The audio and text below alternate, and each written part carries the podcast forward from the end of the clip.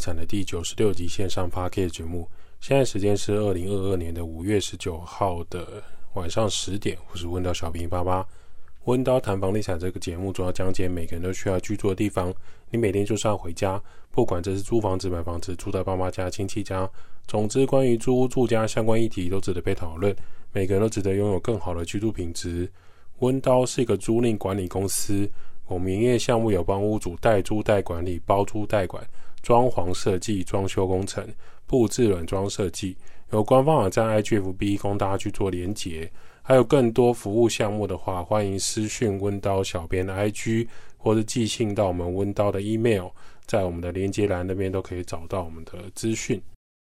聊聊我们现在房产的主流风向，炒房的社会呢，对于年轻人不太友善。年轻人想要买房，房价都高得吓人。以新城屋来说，台北市很少低于六十万一平，很好的地段或是住家新城屋都要一百万到一百五十万一平左右。那台中市呢，也好不到哪里去，好地段新城屋一平最少三十万，顶级的新城屋后透天一平没有八十万或是九十万是摸不到的。光是这样好像没有什么感受，我们就用三十五平的住家来使用面积来计算就好。三十五平的新成屋住家，以台北市六十万计算，总价就是两千一百万。好地段的新成屋住家，三十五平用一百万计算，总价就是三千五百万。更不用说大安区、中正区、信义区豪华住家，一平一百五十万，总价至少要五千两百五十万元。而且三十五平扣掉公设比三十五趴，差不多只有两房一厅的新成屋大小，非常的可怕跟惊吓。那像大直或是靠山区的一些别墅、新店的别墅，那更是很惊人、很惊人的价格。试问一个年轻人，月收入就算六万块，一年七十二万，要怎么对抗两千一百万？要怎么购买三千五百万的住家呢？就算夫妻两个人年薪两百万。是否就可以购买五千两百五十万的住家呢？怎么想，真的都是那个老标题，不吃不喝也买不起。那我们今天就是要来考古一下，探究一下台湾这片土地过去的房产经验，跟现在人推论的社会，跟现代人挖掘出来的资讯是不是相符？在讲这之前，我觉得还是要 diss 一下台湾的防疫保险。请问现在保险公司跟政府到底在演哪一出戏呢？去年超多保险业务跟保险公司疯狂签单，一个人收五百块，一个人收一千块，一千五百块，业绩好到不行。当时觉得不会有那么多人确诊，只要目标往清零方向，基本上保险公司是稳赚不赔，避免大家确诊只有影响生计，所以疯狂鼓吹大家，鼓励大家去买防疫保险。据说最后结算，某保险公司进账一亿多元的保费。尾牙也吃了，年终发完了，抽奖也抽了，结果现在台湾开始跟疫情共存，确诊数上升，保户开始跟保险公司申请理赔，开始纷纷卡住了，连金管会都跳出来护航，这就是当一家公司就是上下交相贼的状态，球员、裁判都是我的人，你拿什么跟我斗？确诊人数增加，富邦产险等保险公司宣布各种条件不予理赔防疫险。自行居家隔离不算之后，打三剂选择三天加四天居家隔离，三加四或零加七也变成自愿隔离，所以我们也不理赔。金管会主委说，只要符合理赔条件，一定拿得到理赔金。因为就算符合理赔条件，你还是拿不到理赔金，这才是实际状态。之前产险公司说要拿隔离通知书来申请，结果保护。他们就去想办法申请，或是想办法拿到隔离通知书来申请理赔金，或是请假。产险公司接着说：“哦，除了这个之外，我一律要要求检视小黄卡，比对健康存折上的疫苗施打记录，确保你是否有打满三剂疫苗。那你如果你没有小黄卡，或是你没有诊所或卫生局盖章，就不能继续接下来的申保，就是申请理赔的步骤。那当一个确诊者。”就是他快筛阳性，或是确诊者的家人到处跑来跑去帮他申请资料，补齐这个小黄卡，让这个社会确诊越来越多，比较有趣吗？最厉害的是，当产险公司的呃窗口看到这个打满三剂小黄卡依然确诊，产险公司表示：“哦，你已经打满三剂，而你确诊，你是故意选择保险事故，我们应该归类于除外的责任条款，不予理赔。防御险你虽然保了，可是你这是故意选择保险事故，所以不理赔。”简单翻译就是说，我先跟你讲，有武汉肺炎的保险，你买了妥当，然后保险公司就先捞一笔保费走。去买土地，去开发桃园。最近桃园又有新的记者会，真的不要装了。就是某某人寿，你在那边买了土地，呃，高铁未来周边的 BOT 案都是你们的。那现在确诊数增加，保险公司跟政府，一个是庄家，一个是庄家的业务，就跟你说：哦，我们现在要严格来检视哦，不然保险公司会赔钱，不可以这样子。不理赔的理由百百种，中心思想就是能不要赔就不要赔。现在零加七的新制度上路，保险公司扬言打三剂选择三加四居家隔离变成自愿隔离不理赔，打三剂变成这个保护的惩罚。政府一直鼓励打三剂，原来是为了让你申请不到理赔吗？另一个大绝招就是你重复好几家疫苗险，它一样不理赔。乍听之下很合理。但各家保险公司去年在收钱跟登记资料的时候都没有说不能重复投保，钱都收走了，账也做了，现在说因为你重复投保，所以我不能理赔你。那退费呢，还要按照公司流程来走，要等会计等公司作业流程。最傻眼的是，在医疗险中，如果你有包含一点点跟疫情相关的事物，他也跟你说对不起，你的防疫险因为有这个重复的部分，我们跟你道歉，但是不理赔。只有你住院才可以使用医疗险，非常非常有趣。现在大家都知道，当你确诊，你如果症状不是太危急的话，基本上医院是没有病床给你躺的，所以你根本申请不到医疗险，你也申请不到防疫险。最近甚至有保户在这个保险期间还没有到期前就被富邦强制退保，原因是呢，他的保险前没有做全身性健康检查。属于行政方面的疏失，所以失去你个人保护的资格。这些事情都非常非常的荒谬。然后陈时中在记者会上，请大家不要急于一时而申请防疫险理赔。这句话的感觉是希望大家沉稳一点，有耐心一点。但并不是这样的。你试想，如果你现在快筛阳性，你也去做了诊所自费或是医医院的自费 PCR，确定你确诊。你当然就是这个时间点，你要去申请居家隔离书，你还要申请确诊，你要请医院开立证明。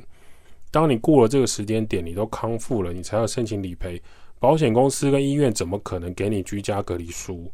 也不可能开立医生证明给你。谁会开给你？你都已经恢复了，你怎么证明你生病？那如果你自行居家隔离，你符合政府要求，好棒棒，不要出去传染给别人。你也没有去处理小黄卡，你没有去开这个居家隔离书，你打电话一九二二要你问另外一个单位，另外单位再问要你问一九二二，结果你出来之后要申请，却又被保险公司挡住不能申请，这是非常非常有趣的一件流程。假设用房地产来举例，你今天买房子，你跟第一家产险公司买了地震险，买了火险，也想要跟第二家产险公司买产险。第二家要你在登记的时候一定会退费给你，他会告诉你，因为政府规定只能保一家，不可以重复投保的这个检查制度。为什么在房屋产险会比较严格呢？因为房屋保险理赔不是十万、十五万，通常是两百万、三百万的事情。总之，这个防疫保险就是最近非常非常荒谬的事迹，想要拿出来跟大家讨论一下。好，回到我们来聊过去的台湾房屋价格。过去台湾长辈年轻的时候为什么没有积极买房子？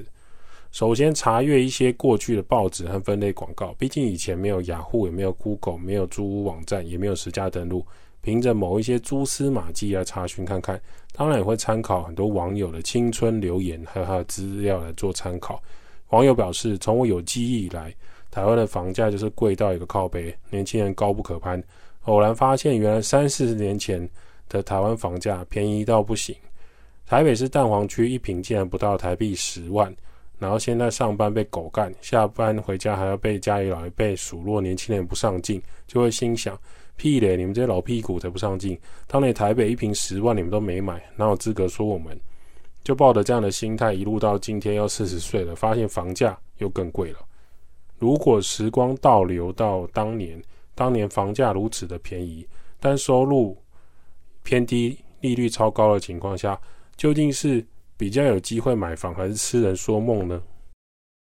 观察四十年前的台湾整体地价，其实波动没有很大。当时国民党执政，重心没有放在地价调涨，所以不会有每一年都调涨土地增值税的问题。当时土地的价格跟房屋价格波动没有那么的显著。而今年二零二二年，四十年前就是一九八二年，有一些听众已经出生，几年后也是爸妈青春正在中华商场啪哩啪哩，或是台中跳 disco 跳散舞的年纪。那时候他们不知道身边的房子未来会变得这么值钱。当年据说。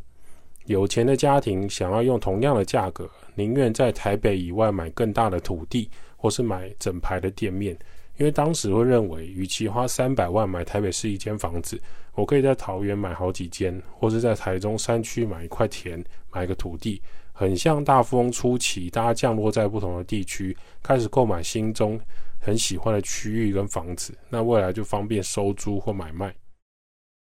四十年后。台北市的地价涨价速度就是远高于外县市的好几倍。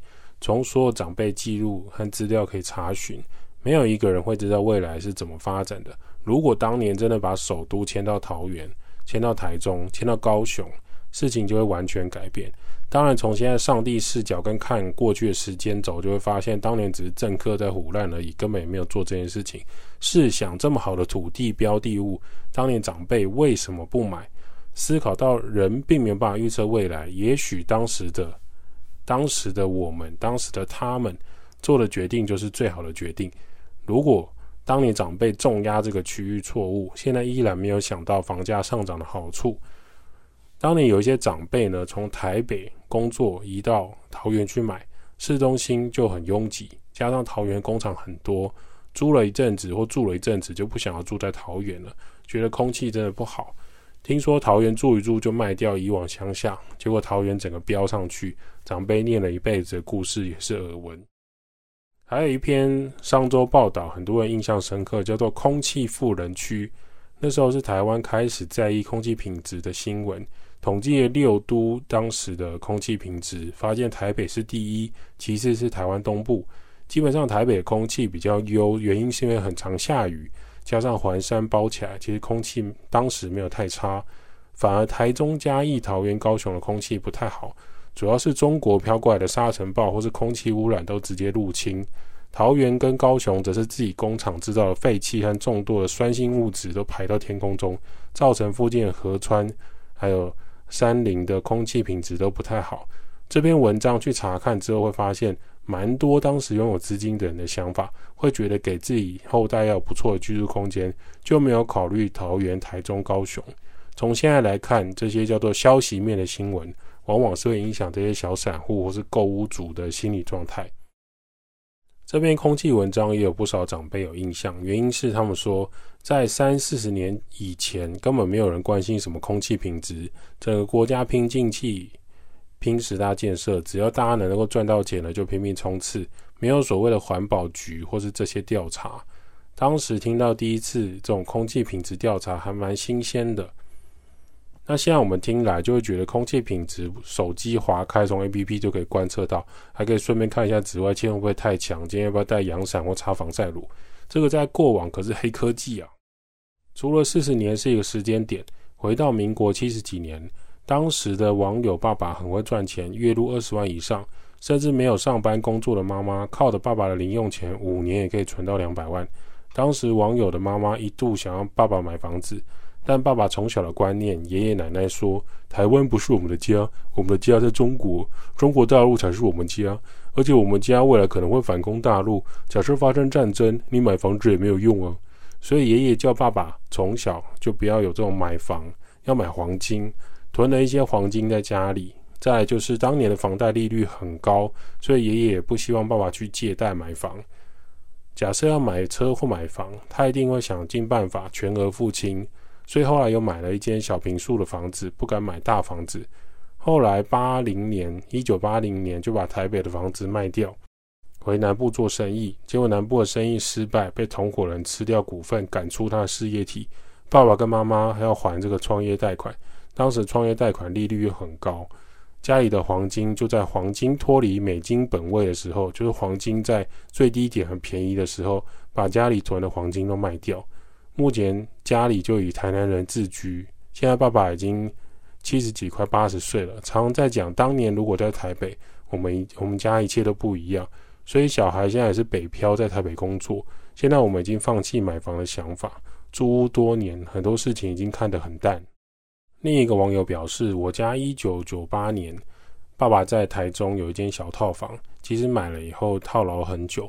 原本想说买了有赚钱就卖掉，结果价格也随着五年、十年也没有多少波动。在中国医药大学旁边的一个小套房，当时家里急需要用钱度过难关，最后忍痛脱手。回头回头看这一九九九年、两千年。事后论都会觉得，如果我们家再等等，现在台中的房价也都涨上去了。前几年我还特地绕过去看一下那间房的地址，还是会觉得很感伤。或许像大家观察了马后炮都觉得很轻松，可是当时家里的经济难关很大，不知道未来情况如何。不要说是我爸，是我年轻的时候，我也会想要卖房救家里。下一个网友提供资料表示，他妈妈大概一九七零左右，详细年份他忘了。在板桥民族路附近，当时板桥还没有迁站，巷子内有二楼公寓，房价一百二十万就可以购买一个二楼的公寓，等于现在府中的巷内二楼公寓房价一百二十万，坪数约二十七坪。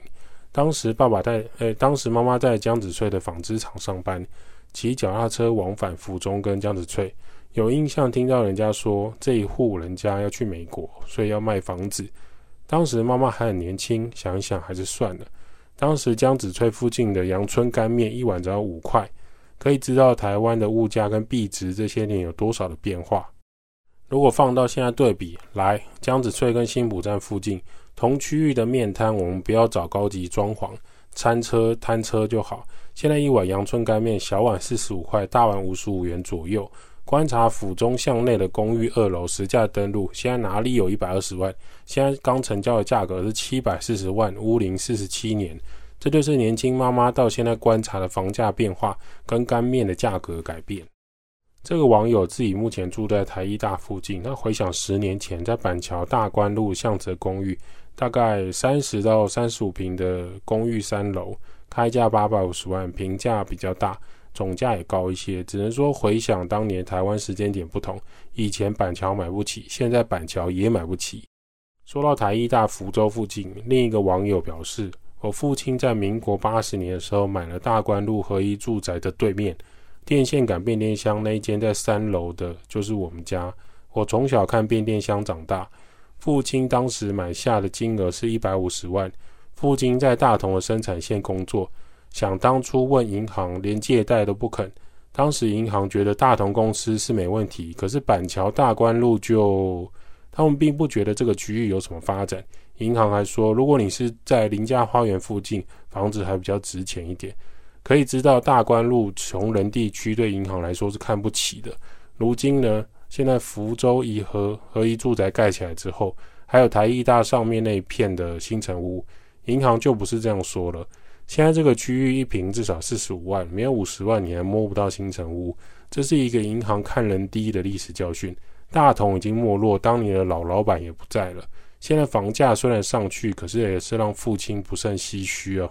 另一个网友看到也回复说，板桥还有四十五万以下的房子啦。板桥偏远地区真树林假板桥，他家住在金门街，提供大家参考。当地人也觉得很奇怪，明明他就比较靠近树林，却划在板桥区。据说以前是有个大官的亲戚在附近有个老家，所以市地重划的时候就归在门牌板桥区。但是 Google 地图打开一看，明明这一区就应该算树林比较适合。这一区目前的价格落在三十到四十五万。网友回报说，如果你不在意骑车跟坐火车的话，他是觉得板桥金门街很方便啊。就看你如果想要板桥的门牌，这算蛮是蛮方便的地方。有一个网友表示，他爷爷年轻的时候是布行牵线仔，现在看起来应该叫做布行的业务。牵线仔好像不太好听。当时一九九零年在台北南京东路有个建案叫双子星，单坪八点八万。他们家觉得一平八点八万实在太贵了，就在南京三元附近买了一间新的公寓，当时一平是六万。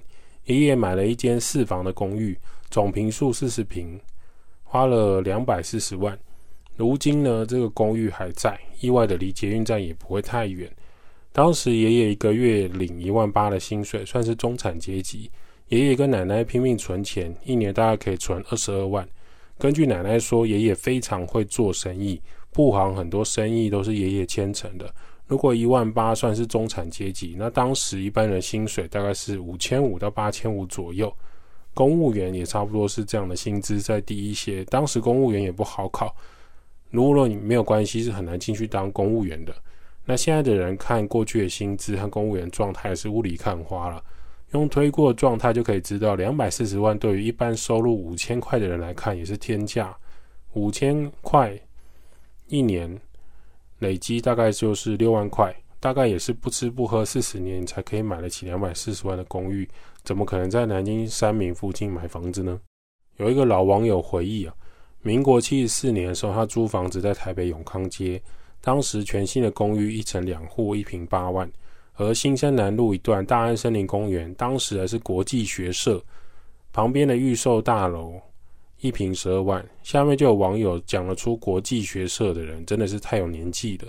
不管是当时东门站的八万，还是这个大安森林公园的十二万，当时家人都嫌太贵，所以就没有买。现在这个老网友扼腕不已，他说他唯一能做的就是去大安森林公园运动而已，假装自己住在附近。这个老网友回想国际学社就是大安森林公园的西北侧位置，当年的信义路三段跟新生南路交汇处。国际学社是什么？它是一个三层楼的建筑，建于一九五七年，一九九二年拆除时，当时用途是让外国学生作为宿舍的。因为当时台湾受到美国和日本的恩惠很多很多帮忙，所以当时国际学社是很豪华的。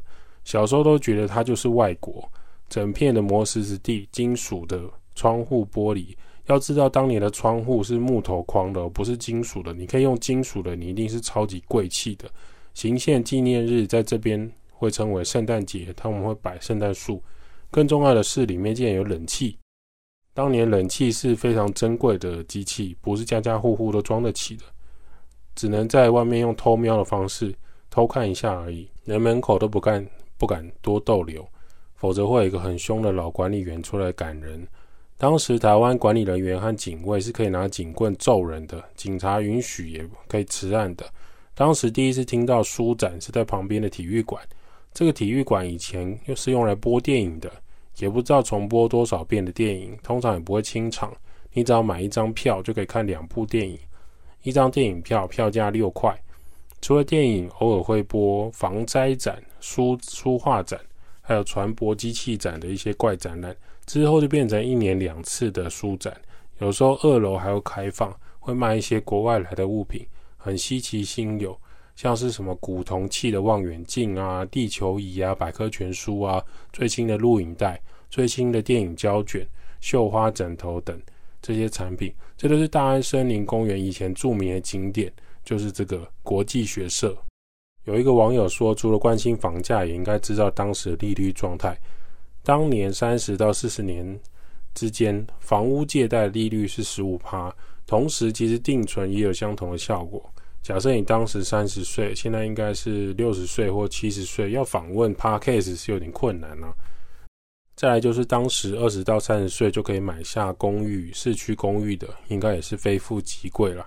当房贷利率是八趴的时候，定存应该也有八趴。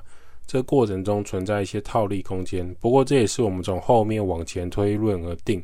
台湾一定有听过一个都市传说，就是当年的计程车司机有多好做，认真认真跑车，一天大概有两千到三千净利。